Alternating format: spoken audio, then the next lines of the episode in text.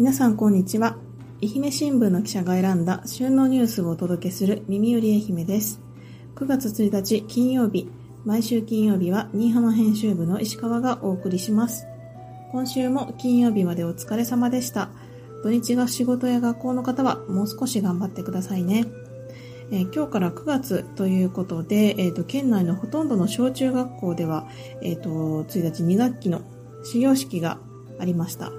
で、県教育委員会によりますと、えー、1日はですね、公立小中学校の393校で始業式があったということです。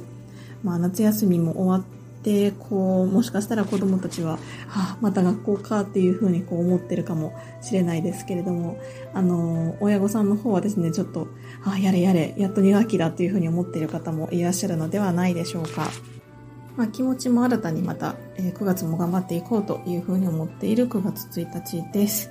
え、ー、と、全然関係ないんですけれども、えっ、ー、と、会社のスマートフォンがですね、えー、機種変更がありまして、今新しくなったスマートフォンで収録をしています。なんかこう、この Voicy はスマートフォンで収録をして、こう、聞き返すこともできるんですけど、心なしかなんか音質が良くなってるような気がします。あの放送を聞いていただいている皆さんの感想もまた聞かせていただけたらと思います。デジタルネイティブと呼ばれる世代だとは思うんですけれども、やっぱりこのスマートフォンの移行、データ移行とか、あの各種設定のやり直しとかっていうのは、やっぱそれなりにちょっと時間がかかってしまうので、午前中はちょっとその対応に時間を取られてしまいました。え、ー、と、まだ、あの、私もこう、まあ、あんまり自分の身の回りは変化はないですけれども、あの、新しく9月ということで、え、ー、と、また仕事の方も頑張っていきたいなというふうに思っています。え、ー、と、さてニュースなんですけれども、今日は新居浜市の史跡のつづら口のお水を使ったお豆腐を作っている店舗のお話と、え四半世紀の歴史に幕を下ろした今治ジャズタウンの話題をお送りします。最後までよろしくお願いします。まずはこちらのニュースからです。湧水で豆腐、新居浜 PR、市指定席、つづら淵隣接の豆柴豆腐。新居浜市若水町2丁目の市指定史跡、つづら淵の湧水を使い、隣接する店舗で無添加の豆腐を製造している豆柴豆腐が今年の夏、新たな取り組みを始めました。豆腐について学べる教室を定期的に開くほか、店舗をお遍路さんの接待所として開放。開店1周年を迎え、豆腐を通じて新居浜を盛り上げたいと決意を新たにしています。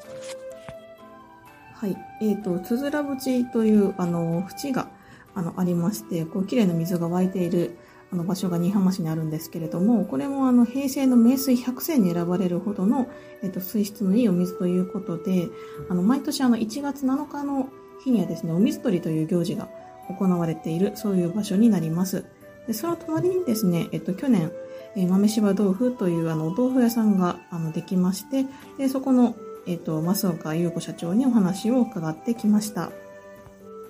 もともとあの、増岡さんの家業がですね、新居浜市にある豆腐製造のあの、機械を作るメーカーだったということで、まあ、あの、今はこう、スーパーとかでもパック入りのお豆腐っていうのがメインになってると思うんですけれども、あの、昔はやっぱりこう、お豆腐屋さんっていうのがあって、こう、ざるとか、あの、お鍋とか持って、あの、お豆腐を買いに行ってたっていう、そういう、あの、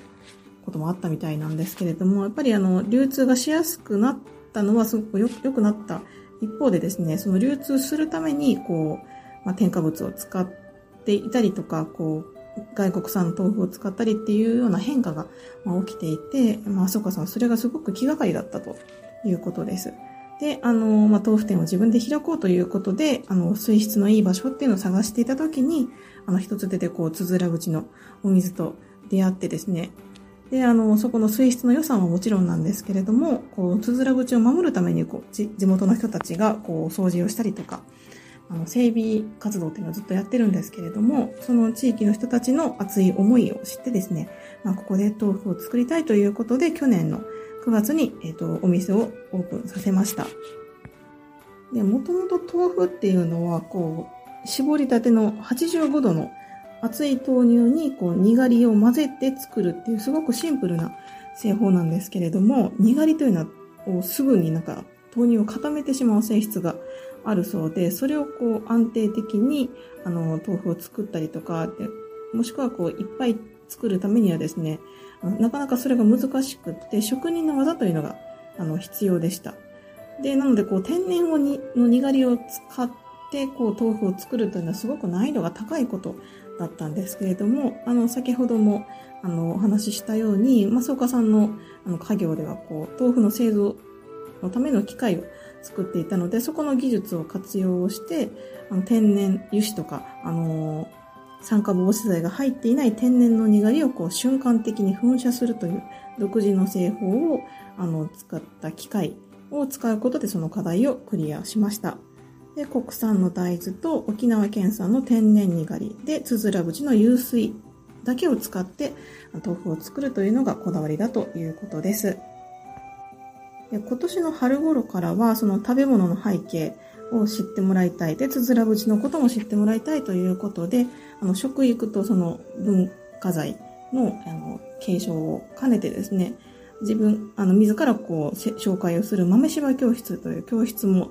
開いています。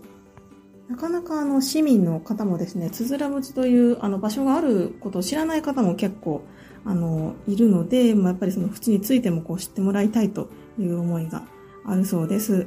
で、まあ、もっと、あの、いろんな人に、つづら淵を知ってもらいたいということで、あの、四国霊場88カ所を巡るお遍路さんにもこう立ち寄ってもらえればということで、お店を接待所として開放する取り組みを今年の7月からスタートさせました。で、新居浜市にはですね、あの、88カ所の札所っていうのはないんですけれども、あの、まあ、歩いて訪れる方なんかにもですね、ぜひ立ち寄ってもらえればということで、お接待として豆腐を振る舞ったりとか、あの、お店でぜひ休んでいってくださいということでやっているということでした。こう豆腐というのはなんかすごく生活に身近な食材でもあると思うんですけれども、お話を聞いてると本当に知らないこともたくさんあるなと思いました。やっぱりこうやってこう食べ物を通して文化をこう守っていこうという方があのいらっしゃるということで、あのこういう人の話題もですね、たくさん今後も伝えていけたらいいなというふうに改めて思わされました。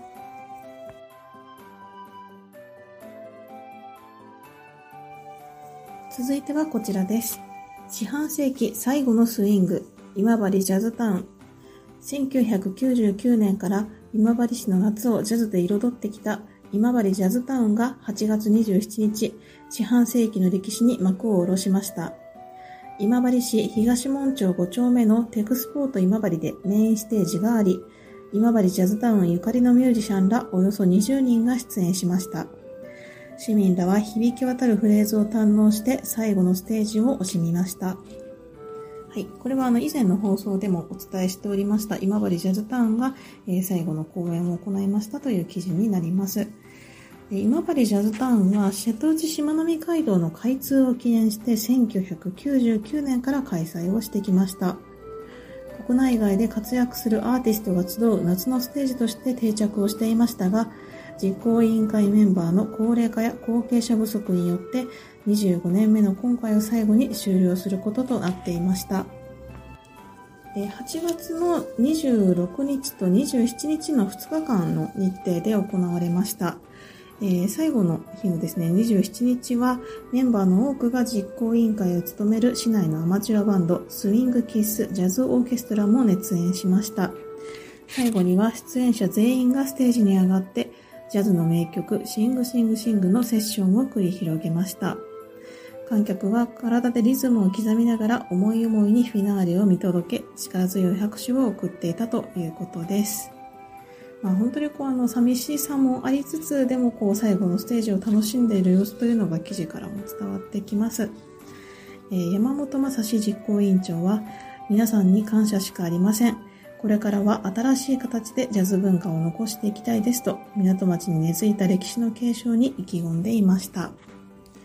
実行委員会の皆さんも本当にあの、これまで大変お疲れ様でした。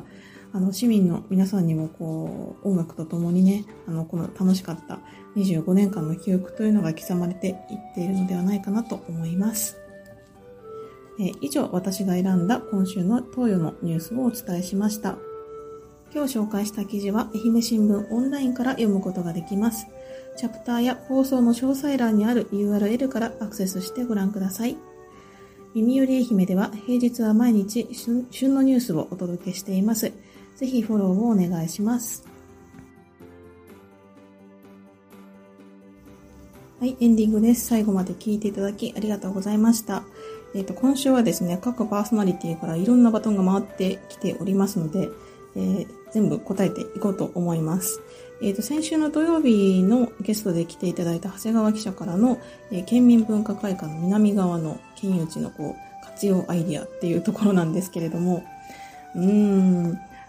なかなか考えたことなかったなと思ったんですけど、あの、水曜日の放送でですね、あの、ちゃちゃさんがコメントでいただいてたんですけど、あの、県内密進出の商用施設だと、ロイヤルホストやサイズリアのファミレスができたら嬉しいですと。あ、確かにと思いました。私、あの、ロイヤルホストめっちゃ好きなんですけど、あの、全然、あの、愛媛に来ないので、あの、前に出張にいた時とかわざわざ、あの、ロイヤルホストで、あの、ご飯食べたりとかしてました。なんか、結構あの、朝ごはんとかもね、すごく美味しそうなので、なんか、あそこにロイヤルホストあったら、ああ、私は行くやろうなって思いながら、こうコメント読ませていただきました。えっ、ー、と、次が好きなラジオということなんですけれども、これはもう、えっ、と、INI のレギュラー番組の、えっ、と、from INI という番組が、えっ、と、愛媛では FM 愛媛が、あの、系列になっている東京 FM で、えっと、金曜日の、あの、深夜1時から3時まで、あの、放送している番組なんですけれども、あの、これ、私は土曜日が仕事でなければ、だいたいリアルタイムで聞いています。1時から3時まで。すごい、あの、なかなかテレビとか、あの、雑誌とか他のとこではこう、なかなか話せないような素の、あの、トークがたくさん聞けるので、めちゃくちゃ好きですね。まあ、それは言えないが好きだったら、それは聞くだろうっていう感じなんですけど、あとは、あの、小、中学生ぐらいから、あの、FM 愛媛ずっと聞いていたんですけど、ちょうど私が高校生ぐらいの時に、あの、スクールオブロックが始まったんですね。だからスクールオブロックもすごく好きで、今でもたまに聞いたりしています。で、そこから、えっ、ー、と、深夜0時回ってのジェットストリームも聞いて、勉強しながら、あの、よく聞いていました。すごい、あの、旅行してるような気分が味わえたりとか、結構落ち着く音楽もたくさん流してくれるので、すごいジェットストリームは好きですね。これあの、父親もすごく好きで、あの、教えてもらって聴き始めたっていう経緯があるんですけど、ほら、えっ、ー、と、スクールオブロック聞いて、ジェットストリーム聞いてっていうところまでが一応勉強するときのお供になっていました。で、えっ、ー、と、最後が夏休みの宿題をやっていたかどうかうん。割となんかあの、ドリルとか、そういうあの問題集計は割と早めに終わらせてたんですけれども、あの、読書感想文とか、ポスターとか、自由研究とか、そういうちょっと大物系を後に残しがちで、8月の20日とかになって、あ、そろそろや、やらないとなと思って、こう、お尻に火がついて、やって、9月1日にはちゃんとできてるっていう、そういう子供でした。あの、こういう仕事についてると、あの、読書感想文とかすごい得意だったんですかって聞かれることがすごく多いんですけど、あの、今でも感想文とかそういう系の文章を書くのはすごく苦手ですね。なんか、まあ、子供の頃よりかはできるようになったとは思うんですけど、あんまりその、得意では決してなかったなという思い出です。これ他の皆さんどうなんですかね？ちょっと、もし来週、話題に困ったら読書感想文得意だったかどうかの話をぜひ各記者の皆さんにはしていただきたいなというふうに思います。えー、明日土曜日はデジタル報道部の竹下瀬奈さんです。えっ、ー、と、まあ、特にバトンは回しませんので、えっ、ー、と、明日もなんかすごい面白そうな特集を組んでいるっぽいので、ぜひ自由に話していただけたらと思います。それではまた明日、いい週末をお過ごしください。今日の担当は新居浜編集部の石川でした。さようなら。